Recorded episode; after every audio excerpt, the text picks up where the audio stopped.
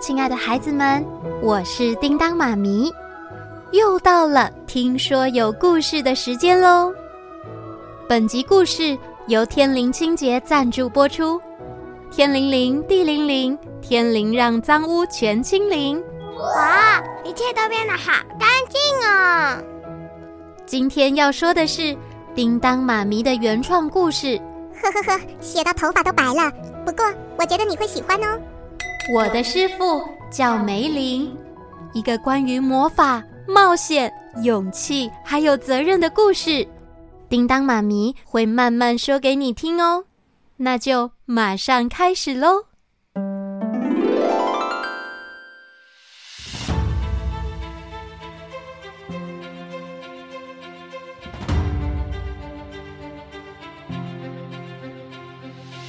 赢了，我们赢了。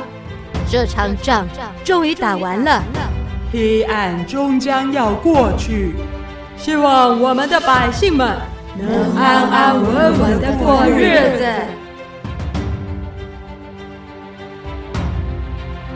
各国的国王在每年的谢神节都会特别感念过去那些英勇牺牲的战士，并且告诉老百姓要好好珍惜现在安居乐业的生活。十年安好，百年和平，日子一天又一天的过去了。这一天是个阳光普照、万物都和乐的日子，在卡美洛王都的大街小巷，到处都是热闹喧哗的声音。有酒，跟我一起家家户户的门口摆放着美酒与佳肴，还有人在喷泉舞池那里开心的摇摆跳舞着。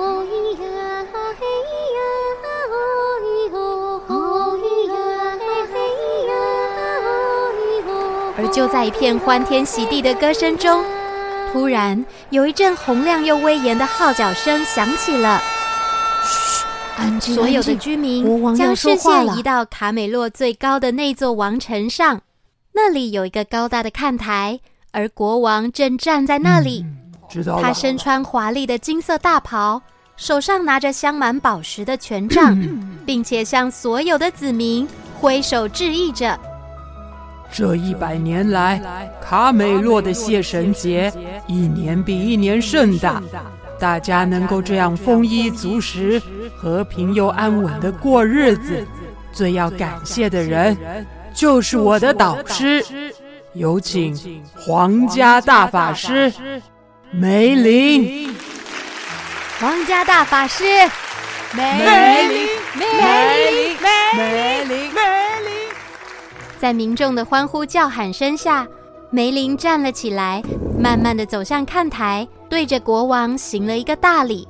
陛下，谢谢。再转身面对所有的民众，承蒙陛下与先皇们的爱戴，当年我梅林与始皇一起建立卡美洛，并坚守承诺，要保护这个国家。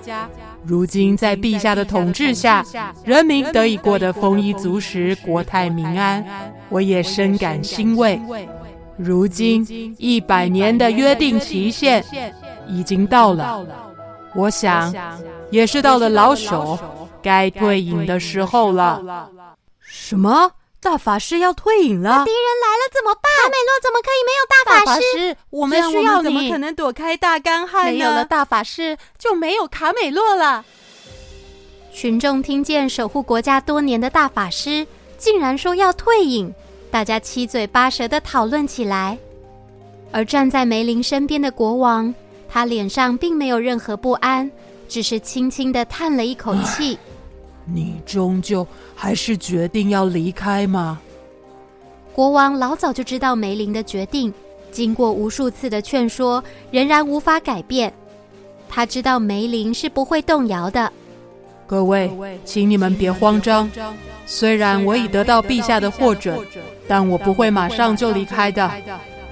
哦，那你什么时候要走？嗯，好难过哦。不要走！我会找到一位接班人。而他能够完全顶替我的位置后，我才会离开。接班人就是代替梅林的位置吗？我们普通老百姓怎么可能成为大法师啊？卡美洛会有这样的人吗？说不定我可以哦。你少来，你连工作都不会。各位请听好了，只要任何一个人能通过我梅林选拔的考验，将来就能管理卡美洛，成为皇家大法师。哇塞，任何一个人都有机会成为皇家大法师。哦，如果成为大法师，不但能学会厉害的法术，还有享不尽的荣华富贵啊！我觉得我穿魔法袍一定很帅。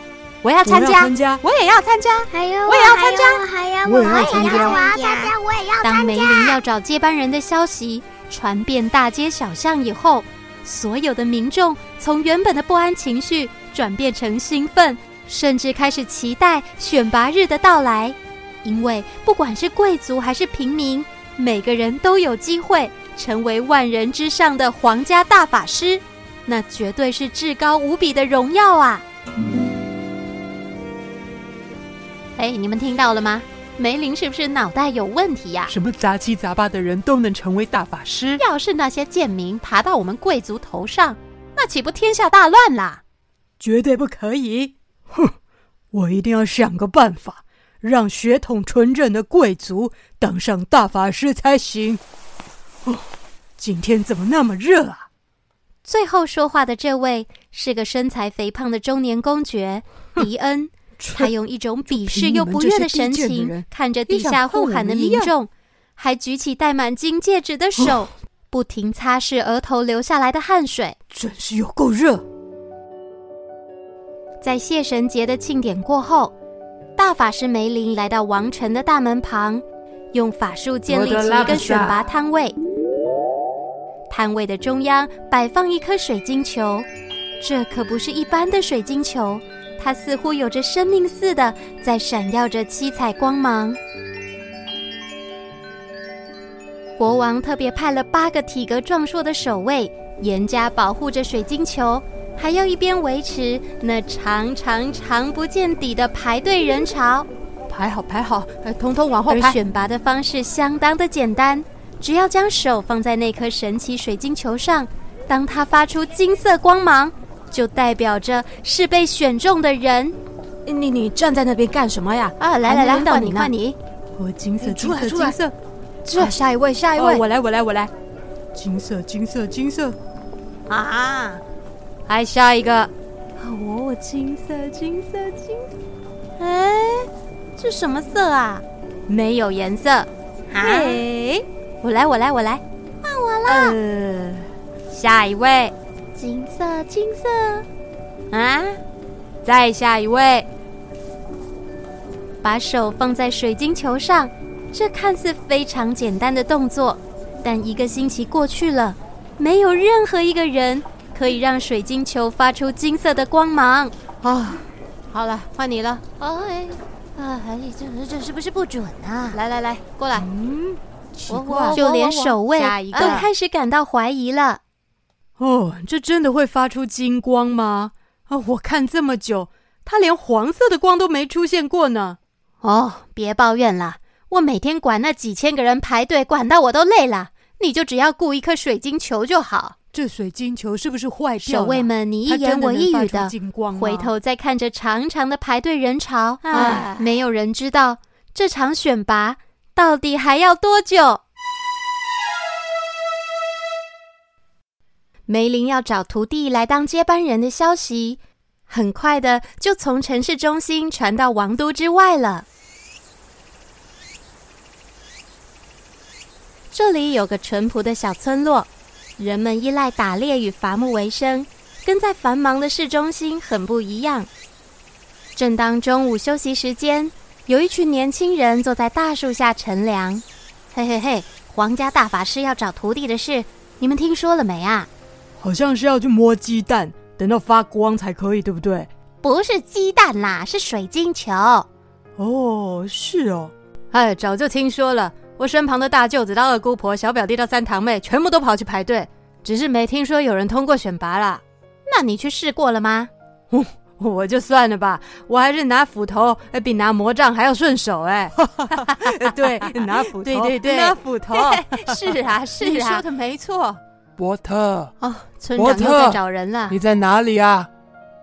哎，你们有看到波特吗？这一位迎面走来、皮肤黝黑的男人，他是村子里的村长。村长，你是说那个爱哭鬼吗？今天都还没看到。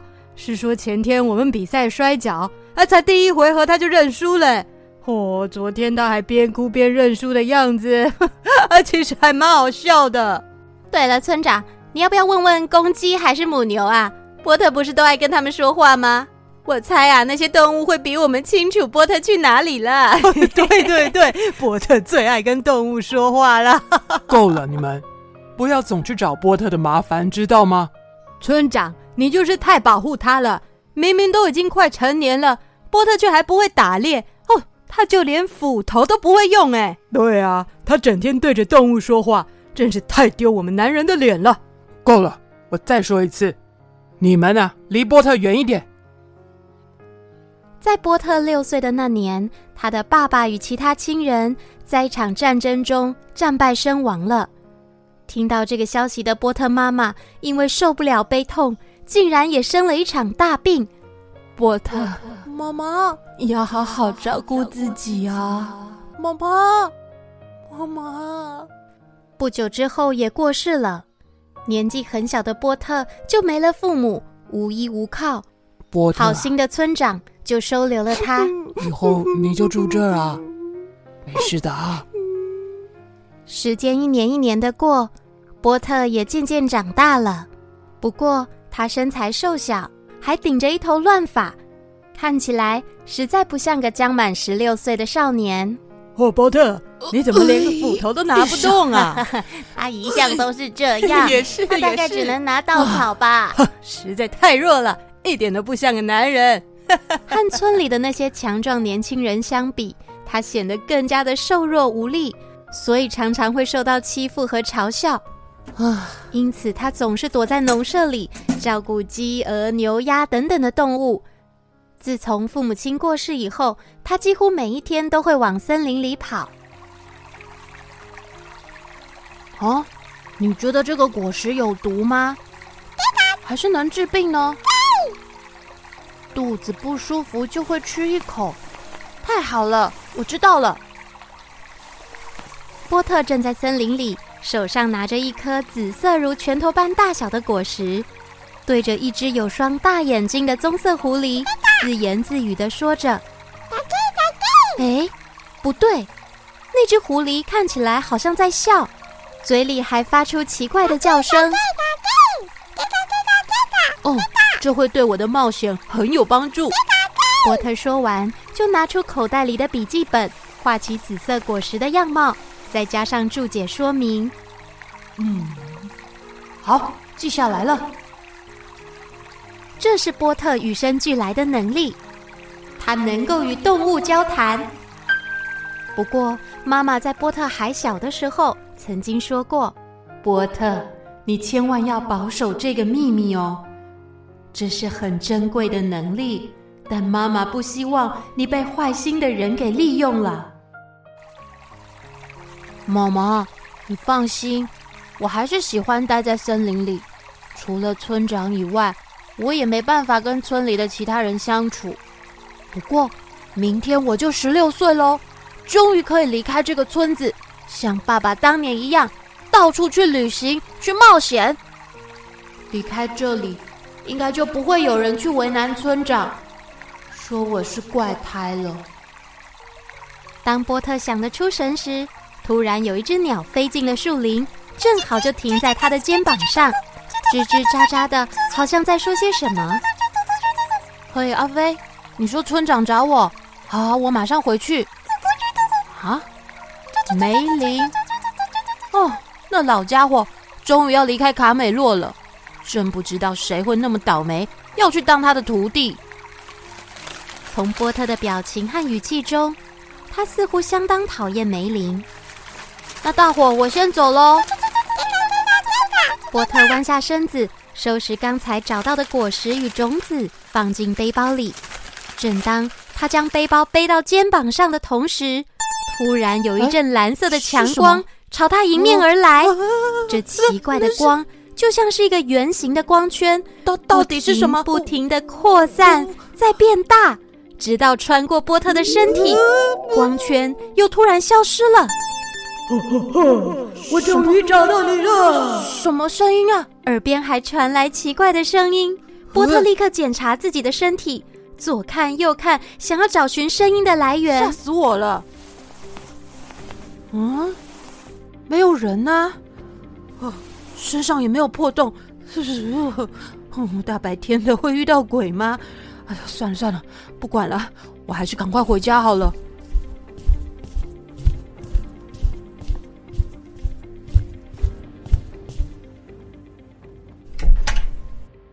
我回来了。哎呀，波特，你终于回来了！过来坐下，我有话跟你聊聊。哦，什么事那么急呀？啊，几年前你父亲接受国家的征召，参与作战。嗯，要我留下来保护这个村。他的勇敢还有牺牲，换来了我们国家的和平。嗯，我真的以他为荣啊，也把你。当成自己的孩子来照顾，我知道。只是在你母亲过世以后，我知道你都无法走出来，而我始终也无法代替你的父母。我我无法。呃，村长，你别这么说，我真的真的很感谢你收留我。可是我打扰您的已经够多了。你可以留下来，成为我的义子啊！我，村长。我已经决定要离开这里了，但是你从来没离开过这个村，你又能去哪呢？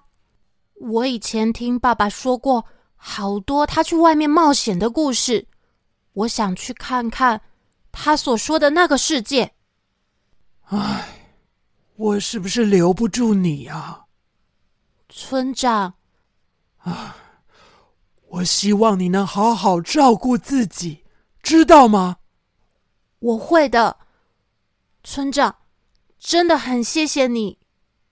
波特站起身来，深深的对村长鞠了一个躬，而老村长也拍拍波特的肩膀。他感觉眼前的这个孩子已经从小男孩转变成一个男人了。唉，我无法一直在身边照顾你，以后你必须靠自己了。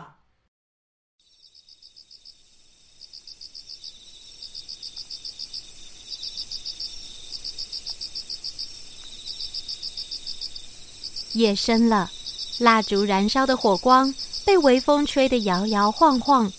波特独自在房间整理要出发的行李。他拿出笔记本，再一次又一次的确认，所有的东西都准备齐全了。嗯，这样应该差不多了。而就在这个时候，波特，波特，波特，原来你叫波特啊？谁？我等你很久了。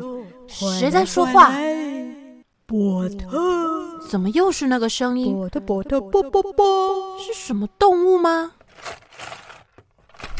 波特立刻冲出屋外，外面一片黑漆漆的，除了天空闪耀的星光，还有叶子摩擦摇晃的声音之外，什么都没有。波特再一次的竖起耳朵，仔细聆听屋外的声音。但还是什么都没听见。哦，难道是我听错了吗？他躺回床上，猜想着那奇怪声音的来源。今天在森林也是这样，到底是什么？直到他的思绪渐渐变得模糊，再模糊。波特，波特，先睡吧。到了第二天，天才刚亮，波特就准备好行李要出发了。那村长，我要走喽。以后有机会，我一定会再回来看您的。村长非常舍不得的对波特挥挥手：“路上小心，你要保重啊，孩子。”虽然只有村长一个人替波特送行，但是在天空中却有一群又一群的鸟儿。围绕着波特飞行着，在森林的入口处，也有许多的动物们看着波特的背影，直到他那瘦小的身躯逐渐消失在道路的尽头。酷热的夏日，艳阳高照，波特已经走了大半天的路，双脚都有点不听使唤了。哦，嗯，我先找个地方休息一下好了。在这一路上，他总是会回想起爸爸曾说过的话：“我就是朝着村的东方前进，一直走，一直走，就看到了前所未见的世界啊！”波特没有其他的计划，也打算跟爸爸一样，就往东方前进。但是会走到哪里，晚上要睡在哪里，他一点头绪都没有。呃呃呃，啊，太早起了，先睡个午觉好了。突然，明亮的天空瞬间变成黑暗，风也呼呼呼的吹起来。喂，那那是什么东西呀？有一条巨龙的影子，笔直的飞到波特的正上方，他用大爪子瞄准波特，迅速又准确的。一把就将波特给抓起来了。喂，你你你是什么东西啊？抓我干什么？放放开我！放开我！在波特不停的尖叫声中，巨龙丝毫没有要减速的意思。它用飞快的速度往上直冲，直到飞回一片炙热的天空。天哪，天哪！巨龙要把波特抓去哪里？村子里怎么会出现这种怪物？东方的冒险之旅还能继续吗？叮当妈咪会在我的师傅叫梅林，下一回神秘的巨龙，通通告诉你哦，那就敬请期待喽。